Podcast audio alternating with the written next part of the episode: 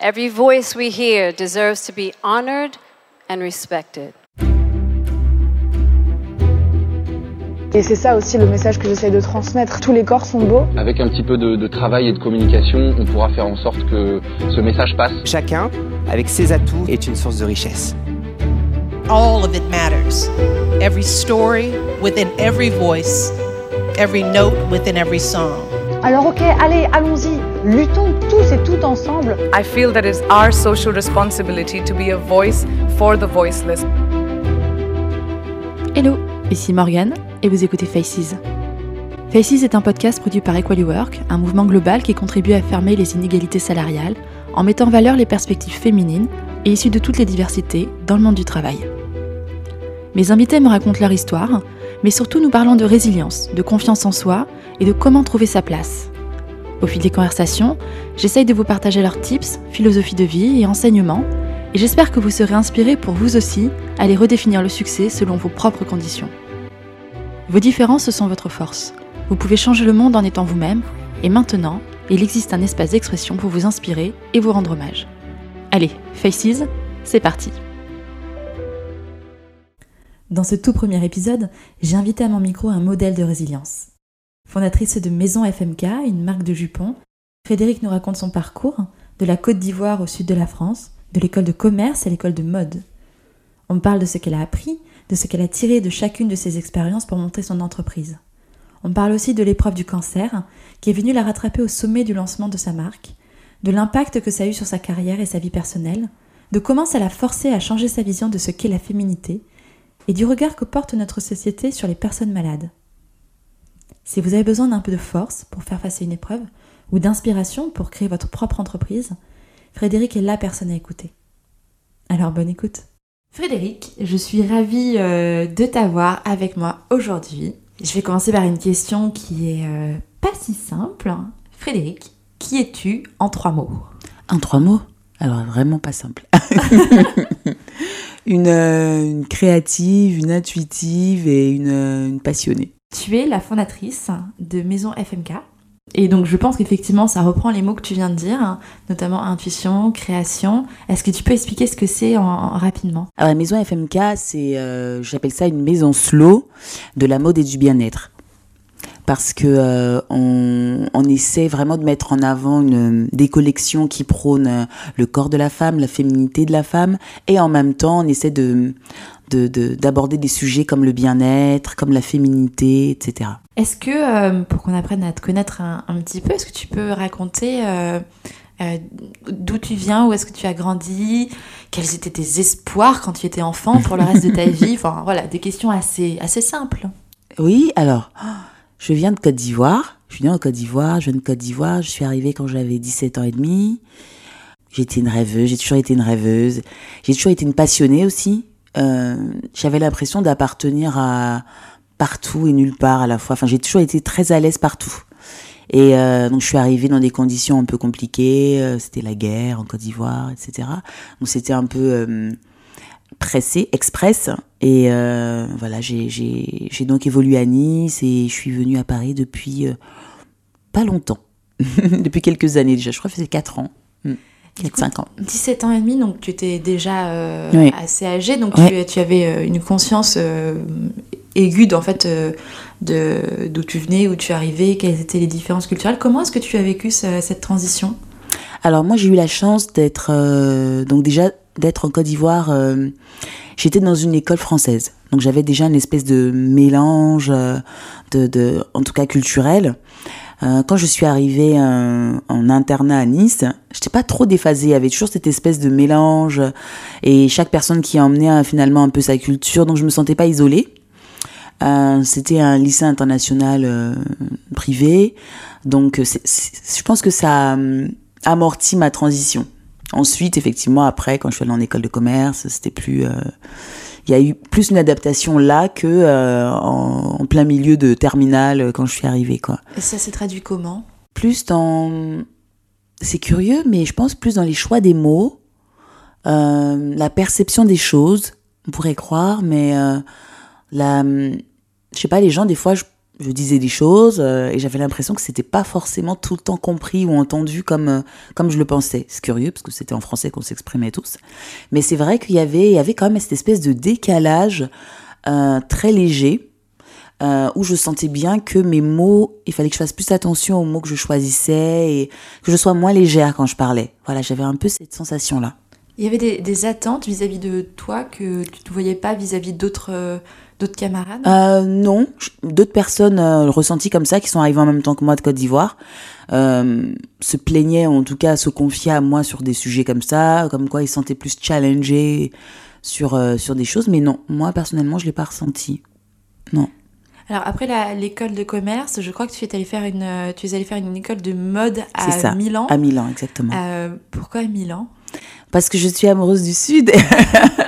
et du coup, euh, je me voyais pas venir à Paris euh, pour étudier la mode, et même si je savais que c'était euh, voilà la, le lieu pour la mode, mais j'étais très séduite par euh, cet esprit méditerranéen et du Sud et et, euh, et aussi l'attente que les Italiens ont encore avec la mode, ce lien qu'ils ont encore avec la mode qui est très authentique. Et, euh, et je parlais italien, j'avais envie de pratiquer pour une fois. Je me suis toujours demandé pourquoi est-ce que je parlais italien, pourquoi j'avais pris ça à l'école. Donc voilà, je pense que c'était euh, c'était karmique, ça préparait à, à ça. euh, Aujourd'hui, qu'est-ce que, euh, en quoi ce parcours, euh, donc l'école de commerce à Nice et puis ensuite l'école de mode à Milan, en quoi ça t'a t'a formé pour faire ce que tu fais aujourd'hui? Alors, c'est vrai qu'au départ, j'avais un peu une frustration dans le style. Je me disais, qu'est-ce que j'ai perdu mon temps en école de commerce alors que je me suis retrouvée devant des créatifs qui avaient euh, exprimé leur art depuis euh, des années, qui étaient à l'aise avec ça. Et moi, j'étais juste une personne avec des idées qui était bloquée depuis cinq ans dans un schéma très structuré en école de commerce. Et euh, donc au départ, c'était plus de la frustration. J'avais un sentiment de perte de temps. Et puis très vite, en rentrant dans un schéma de marketing, de stratégie, etc., je pense que c'est, euh, ce serait peut-être une solution pour, euh, pour des futurs créateurs qui aimeraient être à leur compte. Et euh, je me suis sentie avoir du backup, quoi. Voilà, je pense que ça m'a beaucoup aidé, dans, en tout cas dans la vision de ce que je voulais faire. Alors, Maison FMK, depuis quand ça existe Et De- d'où est venue euh, et d'où est venue euh, cette envie euh, déjà d'être à ton compte? Est-ce que c'était euh, la première expérience post-études ou est-ce que tu avais fait euh, d'autres tu as travaillé dans d'autres maisons avant? Voilà, comment comment quoi quand Il y a eu beaucoup de steps, franchement. Quand j'étais en école de commerce, je m'étais finalement, enfin, je m'étais dit, voilà, je pense que je vais travailler dans le marketing ou la com, dans la mode. Donc, euh, je m'étais fait un peu à cette raison-là. Après, donc avec cette opportunité d'étudier euh, le stylisme derrière, je suis euh, rentrée chez des créateurs haute couture à Monaco, parce que restant dans le sud. Euh, j'ai travaillé pour Chacoc, Jiki, et en sortant d'école euh, de stylisme, j'ai travaillé avec Dolce Gabbana, c'est son école d'ailleurs où j'ai étudié. Et, euh, et là, j'avais la ferme, ferme euh, intention de sortir de là en créant ma marque. Ça me paraissait évident. Euh, j'avais des choses à raconter et je me disais que je pouvais pas la raconter à travers une autre marque. Ce serait trop délicat, etc. Mm. Qu'est-ce que tu réponds aux gens qui peuvent dire que finalement euh, la mode c'est assez superficiel, que il n'y a pas de valeur euh, En plus aujourd'hui avec toutes les toutes les révélations sur euh, l'impact écologique, sur la pollution de cette industrie, etc. Qu'est-ce que tu comment est-ce que toi tu vois ce, secteur? Euh, moi, je vois ça comme un secteur qui peut agir réellement. En fait, c'est même pas forcément le secteur que je vois. Je vois vraiment euh, la mode comme un, moyen de s'exprimer, un langage. Euh, je trouve que c'est aujourd'hui aussi fort que des mots, le choix de tes vêtements, euh, parce que quoi qu'on dise, quand on dit la- l'habit ne fait pas le moine, euh, on le sait tous que c'est absolument faux. On, on essaie de revendiquer quelque chose, même quand on se réveille le matin, qu'on est fatigué, qu'on n'a pas envie, qu'on met quelque chose de confortable sans se prendre la tête, on est quand même dans une démarche de se ne pas se prendre la tête, être confortable. Donc il y, y a toujours une action, une envie derrière. Et je pense qu'aujourd'hui, euh, les citoyens ou voilà toute personne doit être capable de savoir que son acte d'acheter un vêtement ou même sa façon de s'habiller est vraiment le fait de déposer une carte identitaire très forte. Et euh, c'est plutôt comme ça que je vois la mode et comme ça que je vois aussi euh, une liaison évidente avec le bien-être. Monter sa propre euh, marque, comme tout projet entrepreneurial, j'imagine que c'est pas évident.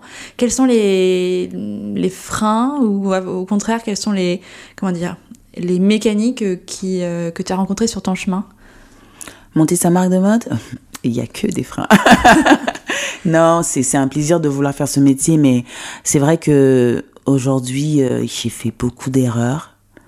Euh, des erreurs, d'ailleurs, je pense que c'est ce qui m'a amené aujourd'hui à travailler avec des femmes, euh, on en parlera, et de les accompagner sur pas mal de sujets dans, sur la mode, parce que j'ai le frein déjà était le manque de connaissances parce qu'effectivement, on est très bien formé au métier de, de, créateur, mais on n'est pas du tout formé euh, aux enjeux qui évoluent constamment, au, marketing, au digital. Euh, il y, a, toute une panoplie, il y a une réalité aussi du marché, euh, une réactivité aussi à avoir. Enfin, ça évolue tous les jours, même tous les jours. je pense que il faut avoir une vraie identité, un vrai message à passer aujourd'hui pour vouloir monter une marque. Euh, parce que c'est pas quelque chose d'anodin. On n'est plus dans les années 50 euh, ou 80 où on veut vraiment, euh, ou même avant, créer un nouveau produit pour apporter une solution à quelque chose au niveau corporel ou quoi que ce soit. Là aujourd'hui, on crée pour encore une fois poser une identité, poser une valeur, poser une émotion. Donc si on n'est pas sûr de ça, il vaudrait mieux rapporter son art à quelque chose de déjà mis en place. Je pense déjà c'est une première chose. Euh, voilà, il faut être calé sur son storytelling et sur sa vision. Mm. Alors je, euh, j'allais dire je crois savoir, mais je sais que ton parcours euh, entrepreneurial a, a connu euh, une épreuve notamment euh, particulière puisque tu es tombé malade euh, quand tu venais de lancer. ça faisait combien de temps que tu que Alors Maison FMK 2009, mais qui est devenu presque entièrement Tutu 2015. Donc oui, effectivement je venais vraiment de, de, de, de démarrer le projet, l'idée folle Tutu. D'accord. Est-ce que tu peux me raconter un petit peu Donc du coup, euh, tu as eu un, tu as été diagnostiqué pardon d'un cancer du sein, oui. euh, qui est euh, en soi une épreuve particulière. Oui. Euh, d'autant plus que toi, tu accordes une place très particulière du coup à ce que tu appelles ta féminité. Oui. Est-ce que tu peux me raconter un petit peu comment est-ce que toi tu as accueilli cette cette nouvelle bouleversante et un petit peu comment est-ce que euh, l'entourage, la société aussi euh, a pu euh, peut-être changer de regard sur, sur toi? Hmm. Alors moi, ça a été à plusieurs, il y a eu plusieurs niveaux. j'ai la chance d'avoir un mari et une petite fille formidable, maintenant qui était surtout un petit bébé presque. donc j'ai été entourée, vraiment bien entourée déjà dans ce petit cercle familial, mais ensuite par ma famille, mes amis. j'ai vraiment joué la carte fake it until you make it. C'est-à-dire que vraiment euh, positive euh, de folie dès le départ, euh, en me disant si je suis comme ça, ils vont le recevoir comme ça et donc ils vont me le faire vivre comme ça. Jusqu'à ce que ça devienne réel en fait, où j'ai eu cette conviction de ma guérison et ça, ça a été le premier step. Ensuite, pendant ce parcours, j'ai découvert quelque chose de nouveau chez moi, ma spiritualité. Et aussi ma, mon envie de d'autres choses. Pour moi, la féminité, en tout cas, euh, ça se résumait un peu à mon corps avant. Euh, une poitrine, des seins, euh, des fesses, des cheveux. Et ça se résumait à ça finalement, même si je n'étais pas quelqu'un qui me maquillait ou quoi que ce soit.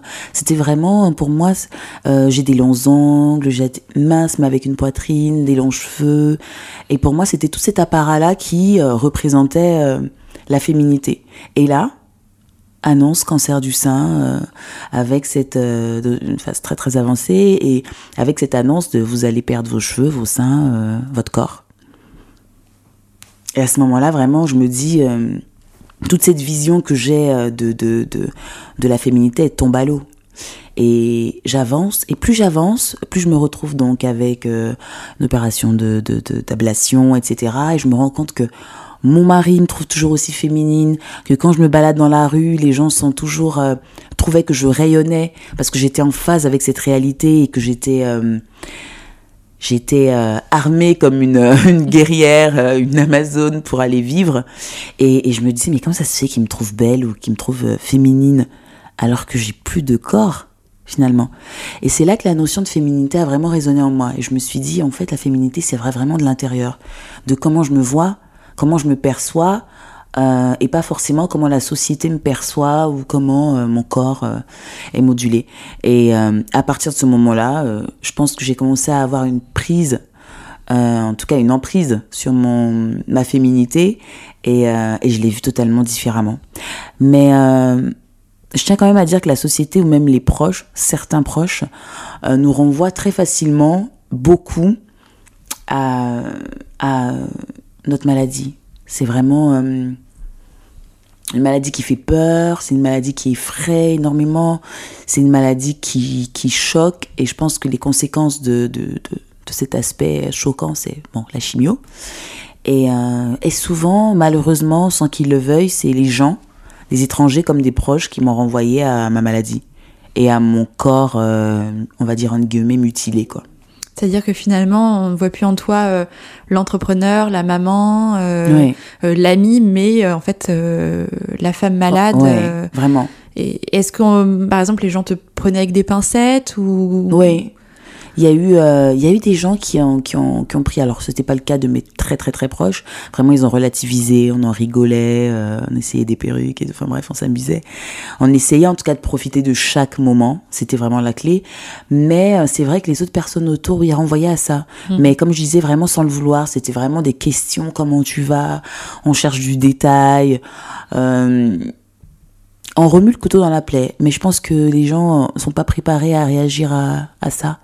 Donc tu as des gens qui fuient, donc ils sortent complètement de ta vie euh, parce qu'ils savent même pas comment réagir. Et puis tu as des gens qui euh, qui sont ancrés, qui essayent d'être là, gauche ou pas gauche, et mais qui te renvoient à ta réalité. Ils sont vraiment un effet miroir, quoi. Mm. Comment euh, donc c'est à travers cette euh, cette cette époque que tu as aussi décidé d'adopter euh, ce que tu appelles la la slow la slow life. Ouais.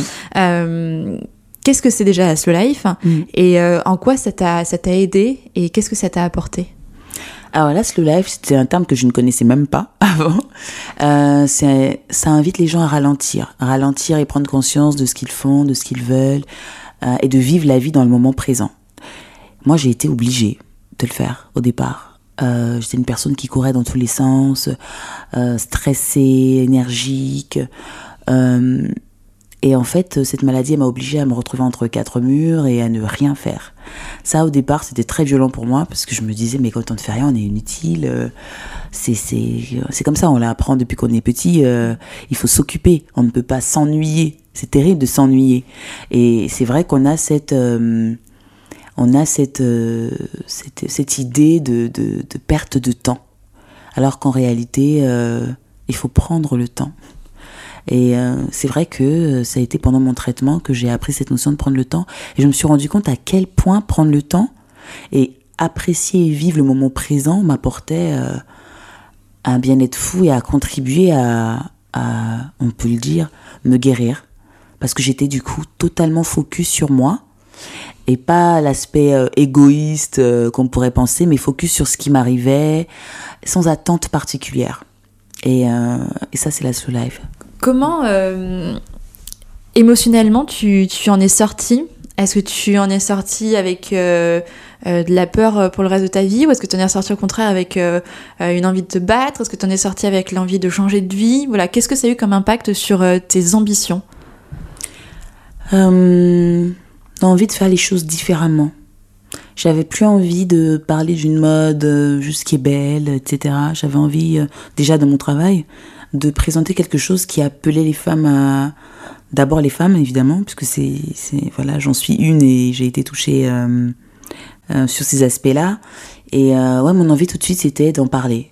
D'en parler et de traduire, euh, de le faire dans l'aspect euh, privé, mais de le faire aussi dans l'aspect professionnel parce qu'on on le sait qu'on a une portée plus grande en en, en parlant de cette façon-là. Et euh, voilà, j'ai eu envie de, de c'est là que j'ai eu envie d'allier la mode et le bien-être. Et de me rendre compte que c'est associé en fait. Et comment euh, quand je me levais comment je m'habillais euh, ça me donnait envie d'être euh, moi d'être une femme. Et d'ailleurs je portais un tutu à, à toutes mes chimios. Au début c'était amusant pour les autres. Et après avant c'est après c'est rapidement devenu quelque chose. C'était devenu un moteur. Je me retrouvais avec des nanas en salle de chimio qui me disaient ah regarde aujourd'hui j'ai mis du vernis oh regarde j'ai mis tel vêtement et je me suis dit ah bah ça fédérait et voilà c'est donner du sens à ce que je fais. Voilà. Quelles sont euh, tes ambitions maintenant euh, pour ta marque, pour euh, toi de manière professionnelle, voire même personnelle? Voilà, où est-ce que tu vas? Être heureuse. Parce que je pense qu'on prend plus la peine de se demander est-ce que est-ce qu'on est heureux? Donc j'ai envie d'être heureux, de profiter de ma famille, des gens que j'aime, parce que je sais que on peut ne du jour au lendemain ne plus profiter d'eux et j'ai envie de mieux me connaître, j'ai envie d'emmener euh, les gens à mieux se connaître. Donc euh, mon but aujourd'hui c'est de vraiment développer Maison FMK, euh, de faire grandir mon projet, la vision de, de, de, de, de ces, de ces femmes intuitives, créatives et féminines et, et de vachement booster ce que j'appelle aujourd'hui une qui était en, anciennement tutu-thérapie. Et euh, Insae qui veut dire euh, intuition en vieil irlandais, c'était euh, c'était le mot qu'utilisaient les marins en mer pour euh, parler de leur boussole intérieure. Parce qu'avant, ils n'avaient pas un, iPhone pour dire alors on est où? Non, ils étaient plus dans du alors on va aller sur la gauche. Et ils appelaient ça leur Insae, notre boussole intérieure. Je trouve ça très joli. Et aujourd'hui, je pense que cette boussole intérieure m'a sauvé la vie quand j'ai tendu l'oreille. Et donc, j'ai créé ce mouvement où, euh, euh, pour moi, toutes ces femmes, euh, c'est le mouvement de toutes les femmes, quoi blanche, noire, grosse, maigre, euh, française, américaine, indienne, peu importe, où tout le monde se retrouvera et c'est c'est c'est voilà, c'est j'appelle ça des déesses. Voilà, on va chercher un peu à l'intérieur notre divinité, notre féminité, et puis on essaie vraiment de se poser les bonnes questions. Où est-ce qu'on va et est-ce qu'on s'écoute assez? Parce que je sais qu'on tend énormément l'oreille vers l'extérieur. Et euh, voilà, moi j'invite les gens à tendre l'oreille vers l'intérieur. Est-ce que tu penses que euh, aujourd'hui on, ne se fait pas assez confiance ou on ne valorise pas assez euh, justement ce qu'on est à l'intérieur et ou ce qu'on est même à l'extérieur et ce qui fait notre notre différence? Oui, complètement. Aujourd'hui, on n'a aucune, on est complètement dans une société miroir, quoi. Euh, moi, tu me renvoies ce que tu, euh, euh, ce que tu penses de moi, je te renvoie ce que je pense de toi, etc. Je le fais face à toi, je le fais de façon anonyme sur les réseaux sociaux, je le fais euh, de la façon anonyme aussi par mail. Euh, on, on, prend, on a une notoriété perçue, si bien que, enfin, les choses se chiffrent en likes, en followers, et dans la réalité, les gens te regardent et te jugeront sur ce que tu porteras ou comment tu t'exprimeras. Et ouais, je pense qu'on n'a plus du tout même le temps euh, d'aller euh, au rendez-vous avec nous-mêmes et de savoir finalement, euh, moi je suis qui en vrai. Et je pense que c'est une force chez moi.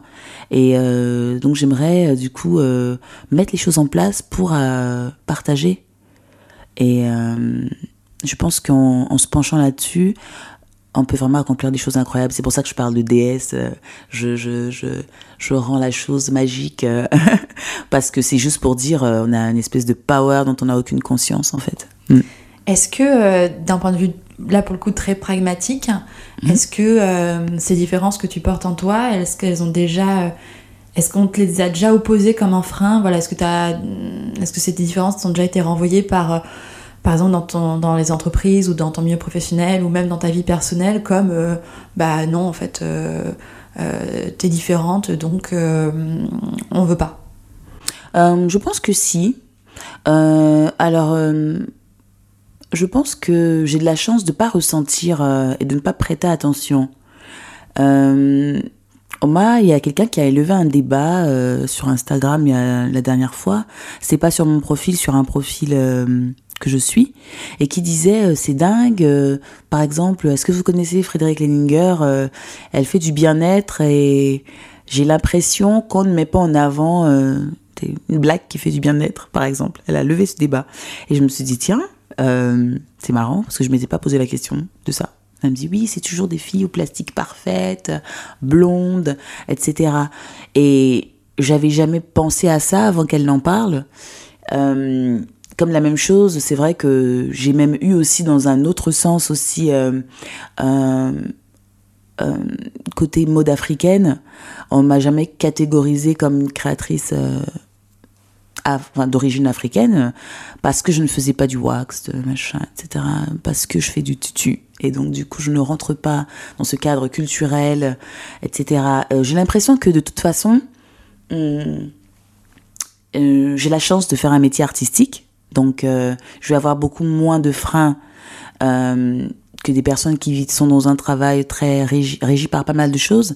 Mais en même temps, je pense qu'on m'attend euh, euh, à beaucoup de choses. Je, je ne réponds pas à, à ces attentes. Enfin, je réponds pas présente à ça. J'étais en école de mode à Milan et euh, aujourd'hui, Diana, j'oublierai pas son prénom, ma prof allemande euh, de mon école, elle euh, m'a collé un jour un zéro parce que euh, il fallait choisir un fairy tale, donc euh, conte de fées, euh, afro et quelque chose comme punk, choisir un des thèmes et développer son sa, une collection pour la fin d'année. Et elle m'a mis un zéro parce que euh, elle était déçue que j'ai pas choisi afro. C'était quand même un peu un scandale. En gros, t'étais pas rentrée dans la case qu'elle avait elle-même choisie pour toi. Voilà, c'est ça. Moi, euh, c'était Fairy Tail. Elle a vu, j'ai vu Conte de Fées, j'ai sauté dessus.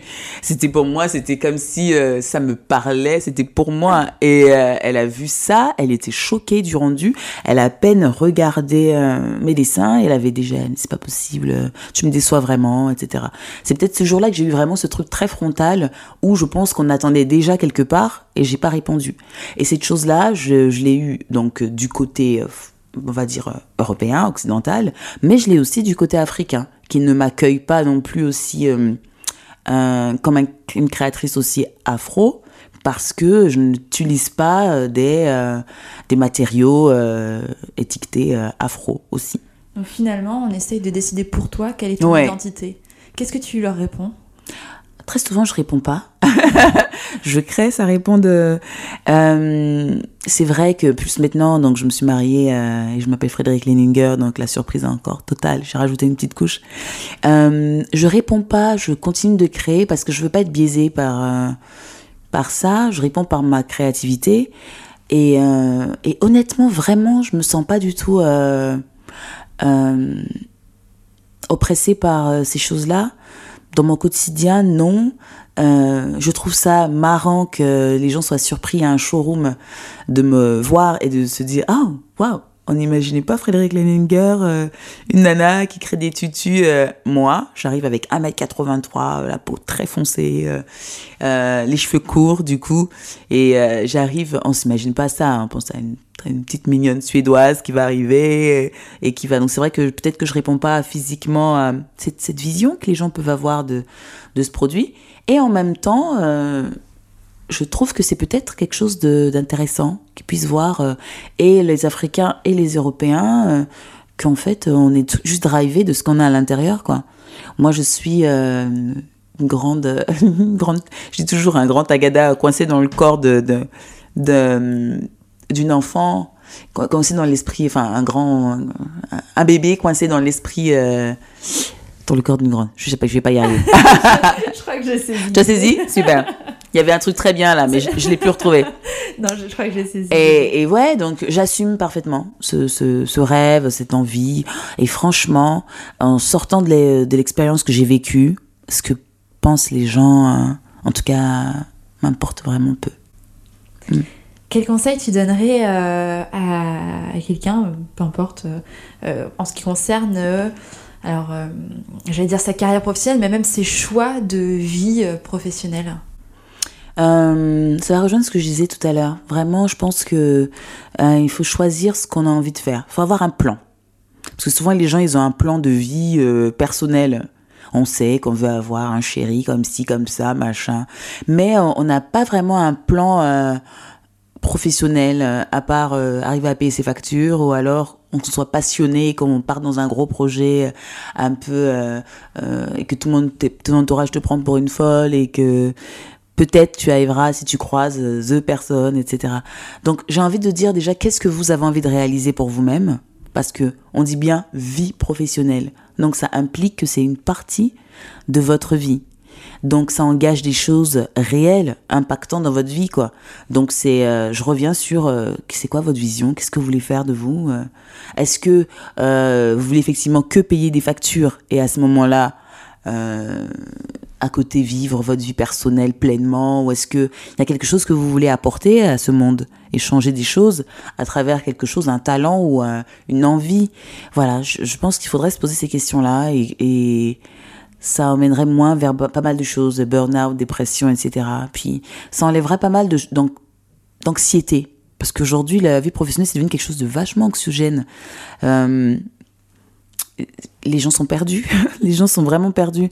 Et je pense que beaucoup de gens ne savent même pas pourquoi ils se lèvent le matin et, et, se retrouvent coincés dans le métro à partir au travail. Ils savent même plus, en fait. Toi, pourquoi est-ce que tu te lèves le matin? Pour essayer de changer quelque chose dans mon petit monde déjà. Et j'espère que ça impactera dans, le, dans notre grand monde. Mm. Merci beaucoup Frédéric. Merci Morgane. à bientôt. à bientôt. Venez d'écouter le tout premier épisode de Faces, le podcast dédié à la diversité dans le monde du travail. Si cela vous a plu, si cela vous a inspiré, si vous voulez entendre plus de profils raconter leur parcours professionnel, je vous invite à nous laisser des étoiles et un commentaire sur iTunes. Cela aide le podcast à se faire connaître. Et n'oubliez pas de visiter le site internet de EqualiWork, www.equaliwork.com, qui produit ce podcast, et vous pouvez noter votre entreprise sur les situations de discrimination que vous avez pu vivre sur votre lieu de travail.